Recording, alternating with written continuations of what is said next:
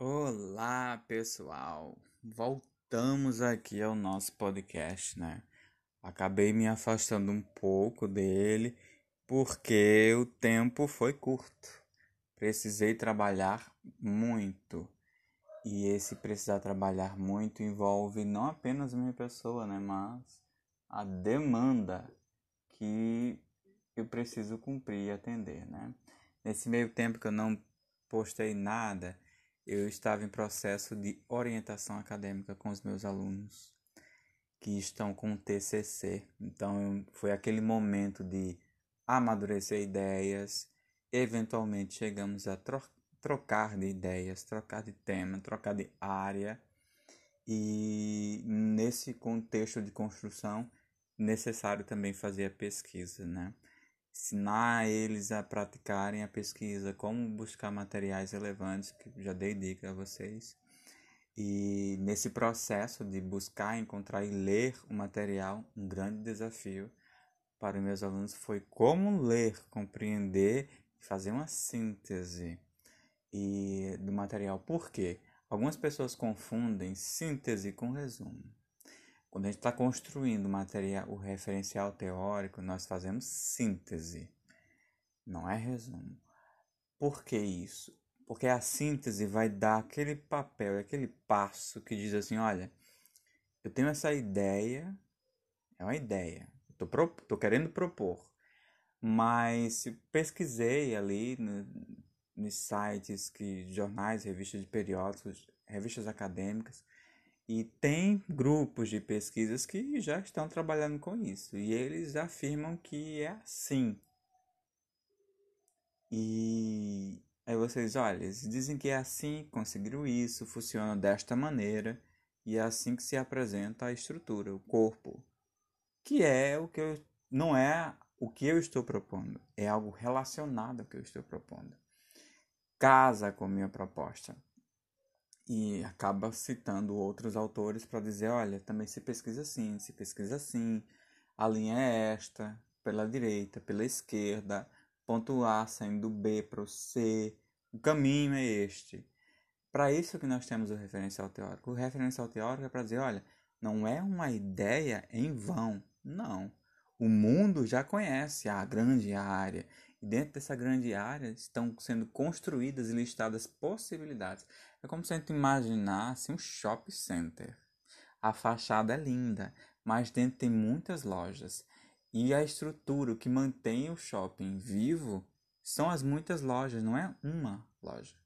Não é a loja, são muitas. Porque se, eles, se só uma loja fosse responsável por manter aquele shopping vivo, morreu o shopping, né? E seria uma loja, um departamento, não seria mais shopping.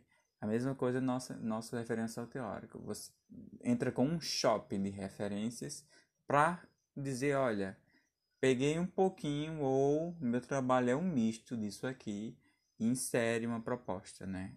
Uma contribuição. Nós falamos de contribuição valorosa.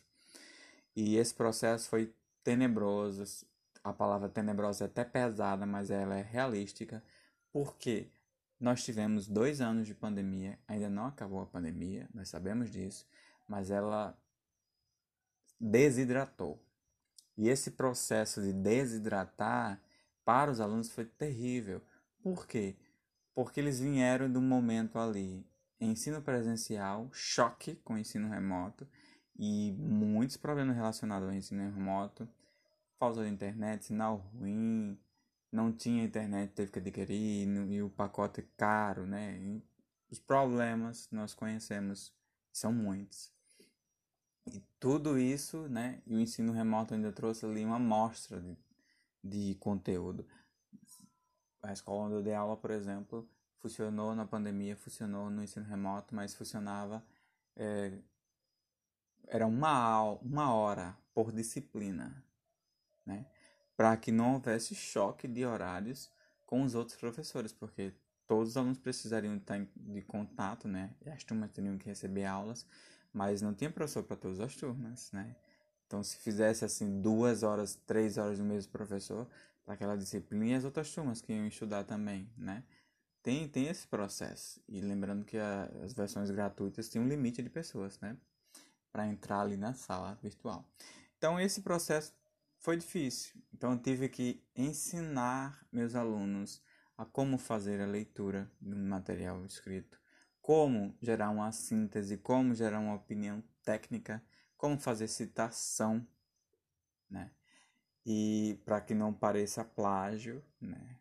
Que pareçam que, que tenha a sua personalidade naquele texto, trazer a sua identidade para o texto científico. E esse processo foi desgastante. Foi desgastante porque além dos, dos percalços do caminho, né?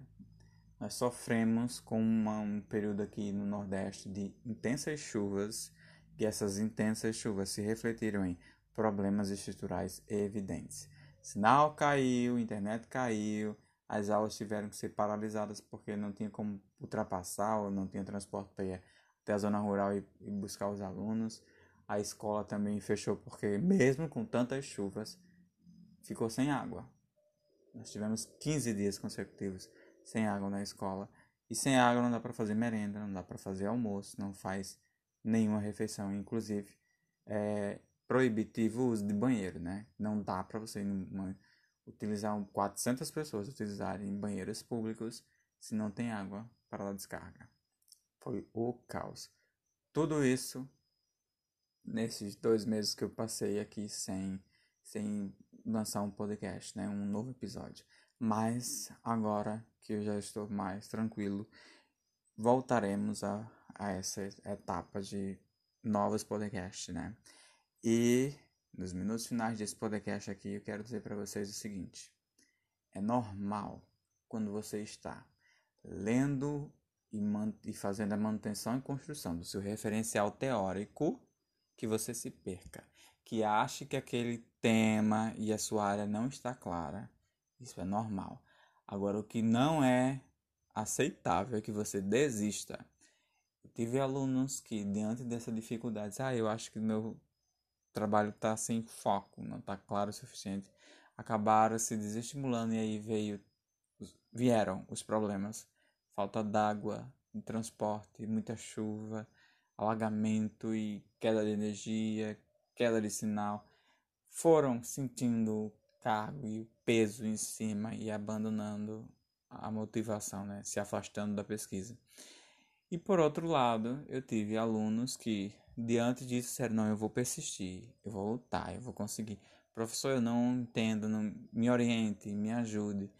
E essas pessoas, quatro alunos, é, chegaram a excelentes resultados.